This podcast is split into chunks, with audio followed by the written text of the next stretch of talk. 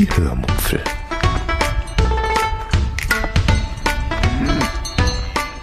Aus dem Tagebuch einer Allgäuerin.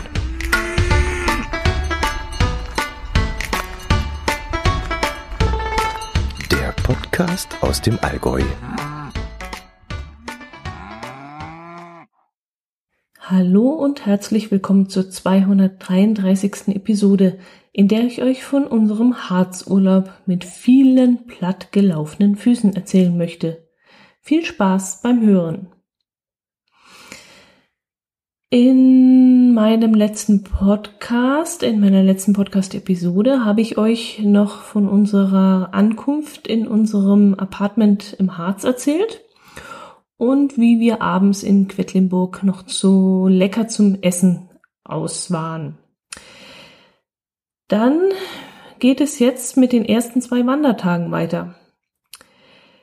Wenn ihr also das letzte Mal über den Geocaching-Content rübergezappt sein solltet, dann könnte es jetzt sein, dass der eine oder andere unter euch über den Wandernadel-Content rüberzappen muss. Denn davon wird es jetzt zwangsläufig einigen, einiges geben. Normalerweise fahre ich nie zweimal an den gleichen Ort in den Urlaub, weil ich nämlich der Meinung bin, dass es einfach viel zu viele wunderschöne Orte auf der Welt gibt, die man alle gar nicht in einem Leben anschauen kann. Und deshalb sollte man nie an einen Ort zweimal hinfahren, weil man nämlich genau in dieser Zeit, wo man zum zweiten Mal dorthin fährt, noch einen schönen neuen Ort entdecken könnte. Diesem meinem Vorsatz bin ich aber schon das eine oder andere Mal untreu geworden. Rügen zum Beispiel ist meine Lieblingsinsel und da werde ich trotz meiner Vorsätze natürlich immer wieder einmal hinfahren, weil ich diese Insel einfach nur fantastisch finde. Und im Harz waren wir auch schon mehrmals. Äh, das liegt dann aber nicht an mir, sondern an meinem Herz allerliebsten, der nämlich leidenschaftlich gerne die Harzer Wandernadel sammelt. Ich glaube, ich habe es euch schon das ein oder andere Mal erzählt. Mm, für die, die nicht wissen, was die Harzer Wandernadel ist, möchte ich noch einmal kurz das Wichtigste zusammenfassen. Man kauft sich diverse Hefte, in die man dann Stempelabdrücke drücken kann. Diese Stempel sind überall im Harz an bestimmten Stempelstellen zu finden, die man in der Regel zu Fuß über eine ja, mehr oder minder lange Wanderung erreicht. Hat man acht Stempel gesammelt, kann man sich in einem von vielen Harzer Tourismusbüros eine Nadel mit einem kleinen bronzenen Anstecker daran holen. Hat man 16 Stempel erreicht, ähm, äh, gesammelt, kann man sich eine silberne Nadel holen bei 24 Stempeln gibt es dann eine goldene Nadel und bei 50 gesammelten Stempeln ist man dann schließlich Harzer Wanderkönig. Aber damit ist das große Ziel noch nicht erreicht, denn das Ganze endet mit 222 Stempeln, wenn man nämlich Harzer Wanderkaiser ist. Naja, es endet nicht wirklich, es könnte enden, denn in der Regel gibt es immer wieder diverse Sonderhefte, die aufgelegt werden, in denen man dann zum Beispiel Sonderstempel für den Hexensteig, für den Lutherweg, für den äh, Klösterweg und was weiß ich noch alles sammeln kann. Gut, das nennt, glaube ich, nee, einen Sonderstempel gibt es auch nochmal. Das sind nochmal zusätzliche, die nur zeitlich begrenzt irgendwo zu finden sind. Ja, das ist vielleicht die der falsche Ausdruck. Es sind keine Sonderstempel, es sind halt ja besondere Hefte, die separat aufgelegt werden und in denen eben dann die normalen Stempel hineingedrückt werden. Gut. Der Gag ähm, halt bei der Sache ist, dass man für alles zahlen muss. Man zahlt also für die Sammelhefte man zahlt für die Nadeln, man zahlt für spezielle Wandernadel-Wanderkarten, die man sich kaufen kann, wenn man das möchte. Sie sind zwar nicht zwingend notwendig, aber man könnte dafür Geld ausgeben. Man zahlt auch für die App, die auch nicht zwingend so notwendig ist und auch nicht unbedingt gebraucht wird aber doch in der Regel möchte man sie haben, weil sie nämlich recht übersichtlich zeigt, welche Stempel wo zu finden sind und welche man bereits schon hat. Man kann also die Stempel, die man bereits eingesammelt hat, auf der Karte als gefunden markieren.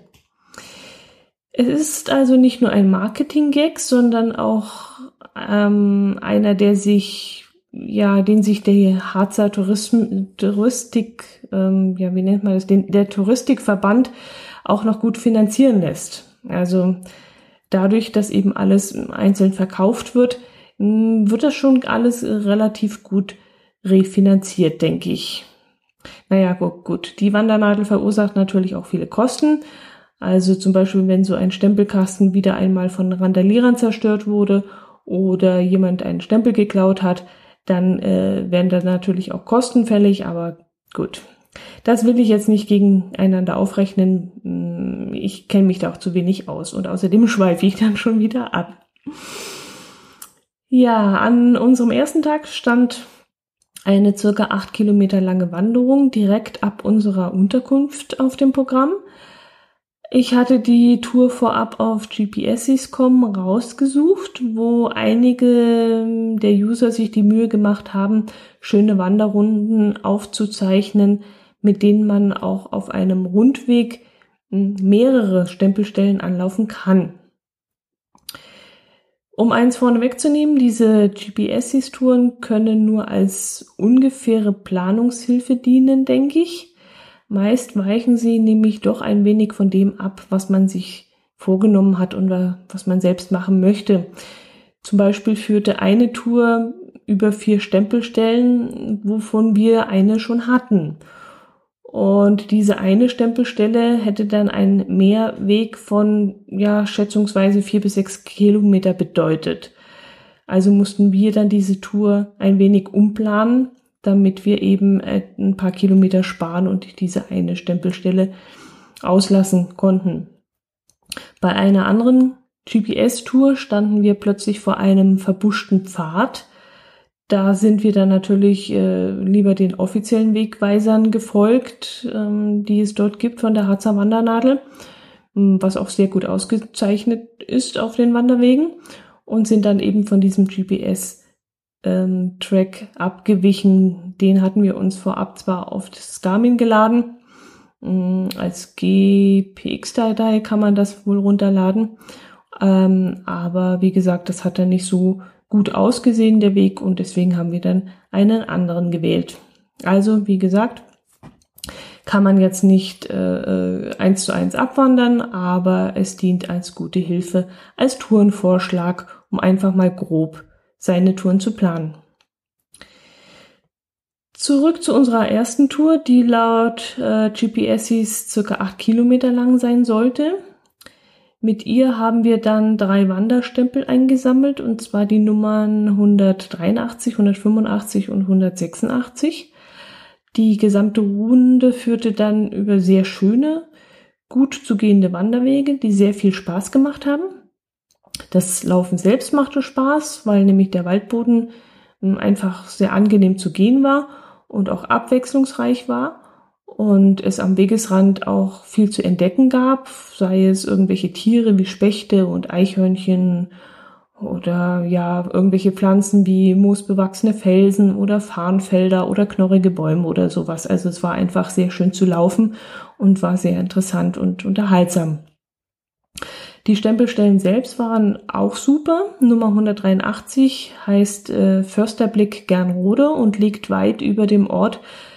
Äh, und man hat von dort aus einen herrlichen Blick über, ja, über den Ort eben bis hinüber nach Quedlinburg.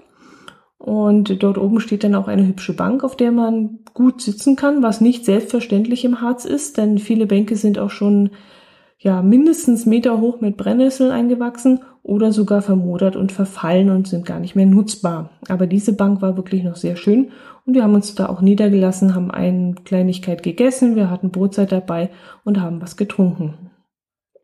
Stempelstelle 185 heißt Preußenturm und war an dem Tag mein Highlight des Tages. Der Preußenturm ist ein vielleicht so 10 bis 12 Meter hoher Eichenholzturm, der 1953 erbaut wurde.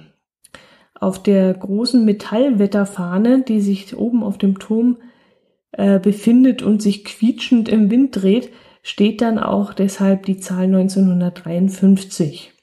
Und von dort oben hat man dann nicht nur einen herrlichen Blick, sondern der Turm selbst ist dann auch ein interessantes Wanderziel, das man sich unbedingt angesehen haben sollte. Also bei manchen Wanderungen ist ja der Weg das Ziel, aber hier ist sicherlich auch der Turm selbst das Ziel.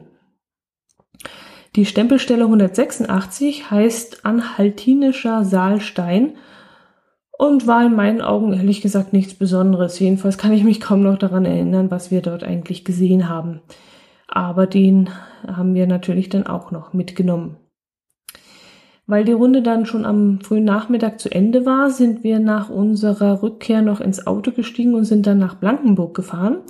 Dort befindet sich nämlich die Hauptstelle der Harzer Wandernadel und dort war auch der einzige Ort, wo es dieses Jahr noch die beiden Sonderhefte ähm, Lutherweg und Klösterweg gegeben hat.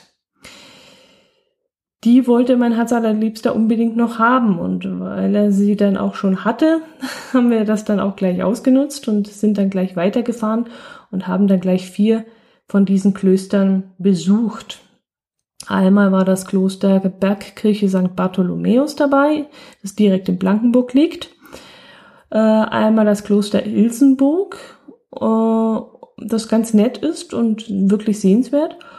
Und dann sind wir noch zum Kloster Drübeck und äh, die Himmelpforte. Die waren auch noch dabei. Genau, Kloster Himmelpforte.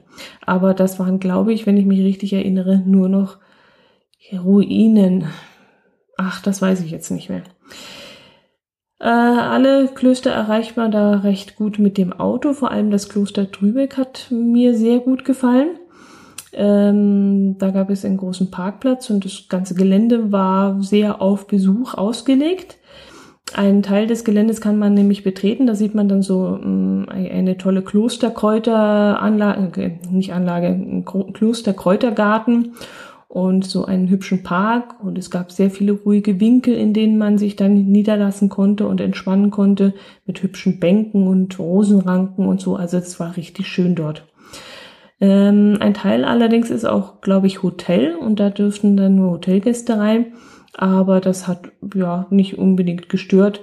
Der Rest des Geländes war durchaus öffentlich zugänglich und hat wirklich viel Spaß gemacht. Es gibt dann auch immer wieder mal dort Veranstaltungen anscheinend, Konzerte und sowas. Aber da habe ich mich nicht weiter erkundigt. Mm, an dem Tag haben wir dann noch, oder war es am nächsten Tag? Ach, egal. Der zeitliche Ablauf, der ist hier sowieso Wumpe, denke ich mal. Da sind wir dann auch noch zur Ruine Lauenburg hochspaziert. Das ist dann die Stempelstelle Nummer 187. Ja, der Zustand der Burg, der ist eher so, so lala. Es ist jetzt nicht allzu viel erhalten geblieben von dieser Burg, aber das, was noch vorhanden ist, das ist durchaus sehenswert, würde ich sagen. Die Außenmauer eines Wehrturms steht noch komplett da äh, und in diesen Außenturm hat man dann aufwendig ein Gerüst eingeschlossen, so dass man da hinaufgehen kann innerhalb des Turms. Mm, was mm, ja zu einer guten Aussicht führt. Der Turm selber durch, dadurch gewinnt aber eigentlich nicht an Faszination, denn äh, diese paar Mauerreste, die dort stehen, ja, sind nicht besonders beeindruckend. Dann gibt es noch neben dieser kleinen Vorburg, wo dieser Wehrturm steht, gibt es noch die Hauptburg, aber da stehen wirklich nur noch ein paar Steinreste und allzu viel ist dort nicht mehr zu sehen. Trotzdem, der Spaziergang lohnt sich dort hoch. Die Burg wurde 1164, glaube ich, erstmals urkundlich erwähnt. Die Bauzeit soll zwischen fünf und acht Jahre gedauert haben. Auf einer der Informationstafeln stand dann noch, dass man lange Zeit geglaubt hat, dass so ein Burgenbau mehrere Jahrzehnte gedauert haben soll. Man hatte ja nicht die richtige Technik damals und auch nicht die Geräte wie heute. Inzwischen geht man aber davon aus, dass die Bauzeit äh, einer solchen Burg wesentlich kürzer war. Dadurch, dass man nämlich damals äh, ständig mit irgendwelchen Überfällen und Brandschatzungen zu tun hatte, hielt so eine Burg auch nicht allzu lange und die Burggrafen wurden dann oft gezwungen, ihre Burg nach einem Angriff wieder aufzugeben und weiterzuziehen. Oder sie starben bei einem solchen Angriff und die Burg wurde dann geschleift und ähm, dadurch war eben so eine Lebensphase von so einer Burg nicht sehr lang. Ich könnte mir noch zusätzlich vorstellen, dass so eine Burg gerade deshalb wegen der vielen Überfälle auch möglichst schnell fertig werden musste, damit die Herrschaft dann schnell hinter den vermeintlich sicheren Mauern leben konnte. Und ich könnte mir auch vorstellen, dass das Grundgebäude ziemlich schnell erbaut wurde und die Burg danach, ja, nach und nach, wenn alles gut lief und wenig Angriffe kamen, vielleicht sogar erweitert wurde. Ja, aber was weiß ich da schon? Da, da möchte ich manchmal in so eine Zeitmaschine mich setzen und mal auf einen Sprung im Mittelalter vorbeischauen. Und da möchte ich wieder zurückkommen und die Geschichtsbücher dann korrigieren und dann sagen, ha, das, was ihr uns damals erzählt habt, das stimmt ja eigentlich gar nicht alles. Ja, die Bauzeit dieser Burgen konnte auch deshalb so schnell vonstatten gehen, weil ihm Frondienste ähm, einverlangt wurden und äh, dann doch mal die Möglichkeit bestand, dass da so 200 Bauern oder Bauernsöhne mh, hm, hinzugezogen wurden, um eben diese Burg hochzuziehen. Ja, was haben wir noch angeschaut? Ähm, gar nicht so einfach, das alles im Kopf zu behalten und äh, bildlich Revue passieren zu lassen, denn wir haben wirklich eine ganze Menge Stempel eingesammelt und da haben wir doch schon einiges gesehen. An einem Tag haben wir ja eine ziemlich doofe Wanderung gemacht. Die führte uns vom, ja, von der Erzgrube Büchenberg, Stempelstelle 37, zur Stempelstelle Peterstein, Nummer 36. Das war ein sehr hübscher Stausee. Und dann weiter zur Stempelstelle Scharfenstein. Doof waren dabei eigentlich zwei Sachen. Ähm, erstens, dass die Wege dorthin stinklangweilig waren. Die führten teilweise so stumpf geradeaus über breite, harte Treckerwege. Und zweitens war sie, also die Wegführung ähm, zum Beispiel zur Stempelstelle Scharfenstein, sowas von fies, dass ich schier verzweifelt bin. Also wir waren eigentlich nur noch 90 Meter von der Stempelstelle entfernt, aber eben leider 90 Meter rechts den Berg hoch. Und wenn wir dorthin wollten, mussten wir erstmal 400 Meter stumpf geradeaus laufen dann nach einer, äh, was ist das, 180 Grad Kehre, wieder stumpf 400 Meter zurück. Das Ganze noch einmal und noch einmal und noch einmal. Und dann waren wir dann plötzlich daran vorbeigelaufen, weil der Wegweiser so schief an einem Baum hing, dass wir die falsche Abzweigung genommen hatten. Und ja, mein Herz allerliebster, das könnt ihr euch gar nicht vorstellen, wie stinkig der war in diesem Moment. Und äh, ich wäre auch stinkig gewesen, wenn ich nicht so platt gewesen wäre. Also das, boah, das war schon ärgerlich. Mussten wir nochmal zurücklaufen, die richtige Abzweigung nehmen und dann eben zu der Stempelstelle hinlaufen. Da tröstete mich dann auch der tolle Blick über den, ja, eigentlich nur Wald. Also viel hat man nicht gesehen, außer Wald, Wald, Wald, Wald, Wald. Als wir dann wieder im Tal waren, machte mein Herz allerliebster dann den Vorschlag, sich mitnehmen zu lassen. Ich musste dann gleich zweimal fragen, was er denn mit mitnehmen meint, weil sich äh, der Satz, er will per Anhalter fahren, einfach nicht in meinem Kopf ausformen wollte. Das war für mich in diesem Moment so unbegreiflich und so, ja, unfassbar. Denn ich weiß ehrlich gesagt gar nicht, wann ich das letzte Mal per Anhalter gefahren bin und vor allem kann ich mich wirklich nicht daran erinnern, schon jemals mit meinem Herz allerliebsten getrampt getrampt, oh, getrampt, getrampt zu sein. Ja, aber er meinte es in diesem Moment wirklich ernst. Und dann hat er einfach mal den Daumen rausgehalten. Und nach circa 20 Fahrzeugen, von denen allerdings 10 schon irgendwelche Handwerkersprinter oder Baufahrzeuge waren, die uns dann wirklich nicht mitnehmen konnten, hielt dann ein Rentner in einem Picobello sauberen SUV SU, na, SUV, also ich sage mir SUV, SUV. Und der nahm uns dann die vier bis fünf Kilometer auf der Bundesstraße mit zurück. Und ich hatte echt ein schlechtes Gewissen, dass ich da mit meinen Wandersachen da jetzt einsteige und habe extra darauf geachtet, dass auf meinen Schuhen kein Futzel Staub und kein Futzel Sand drauf ist. Ja, dass der uns mitgenommen hat, das war richtig gut, denn ich wäre bei 30 Grad in der Sonne an dieser stark befahrenen Straße echt eingegangen. Es war wirklich furchtbar in diesem Moment. Und er hat uns dann in den, ja, vielleicht vier Minuten Fahrzeit, in denen wir da in dem Auto gesessen haben, einiges erzählt, dass ihm sehr langweilig ist und dass er jetzt zum Blauen See hochfährt, weil er sonst nicht weiß, was er mit sich anfangen soll. Und letzte Woche sei er auf Fehmarn gewesen, aber nur eine Woche, das würde dann auch schon reichen. Und in zwei Wochen fährt er dann für drei Wochen nach Kroatien auf die Insel Raab und ja, ja, das hat er uns alles so ein bisschen erzählt. Ja, und wir saßen dann im gut gekühlten, gut klimatisierten Wagen und waren dann wirklich heilfroh, dass er uns diese furchtbare kurvenreiche Strecke hinauffuhr Richtung Erzgrube. Hier am Ausgangspunkt, also an der Erzgrube wieder angekommen, haben wir dann noch einen, Last, äh, einen Lost Place Multi gemacht, der uns in einen alten Bunker geführt hat. Stirnlampe und Taschenlampe schleppt mein Herz allerliebster Gott sei Dank immer mit sich herum. Und so war es dann kein Problem, in dieses dunkle, kalte, nasse Loch hinunterzusteigen. Wir mussten dort ein paar Hinweise finden und konnten von dort aus äh, dann ähm, zum Final laufen. Allerdings haben wir eine Frage falsch verstanden gehabt und mussten deshalb die Hilfe des Owners in Anspruch nehmen. Es sollten nämlich äh, im Inneren des Bunkers äh, ein paar Abkürzungen zu finden sein und deren Zahlenwert sollten wir dann ermitteln. Und wir haben dann natürlich den Zahlenwert der Abkürzung genommen und das hat irgendwie nicht hingehauen. Und der Owner wollte nämlich dann, wie er uns hinterher aufgeklärt hat, den Zahlenwert des ausgeschriebenen Wortes haben. Und das war dann in dem Moment oder auch jetzt noch sehr missverständlich. Also auch wenn ich jetzt nochmal das Listing durchlese, und die Fragen, ich würde immer noch ähm, die Zahlen, den Zahlenwert der Abkürzung verwenden. Äh, vor allem auch deswegen, weil uns nämlich die Abkürzung nichts gesagt hat. Es war so ein typischer Begriff aus der ehemaligen DDR und wir hätten dann wirklich googeln müssen, was äh, ja in diesem Moment, in diesem toten Edgeland eigentlich ein Ding des Unmöglichen war. Äh, wir hätten diese Lösung vermutlich sogar gar nicht rausfinden können.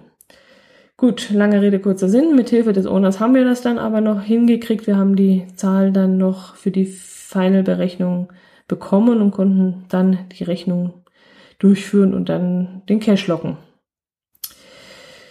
Jo, von meiner Lieblingsstempelstelle, zu der ich schon in den letzten beiden Urlauben eigentlich hinfahren wollte, erzähle ich euch dann beim nächsten Mal.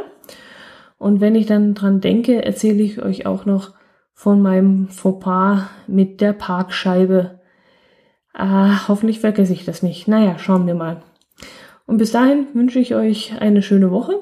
Ich hoffe, es war wieder etwas für euch dabei und ihr seid durch die vielen Stempelstellen nicht gelangweilt. Ich konnte euch hoffentlich trotzdem ein paar Details erzählen, die uns gefallen haben am Wegesrand. Und jo, dann bis zum nächsten Mal. Servus.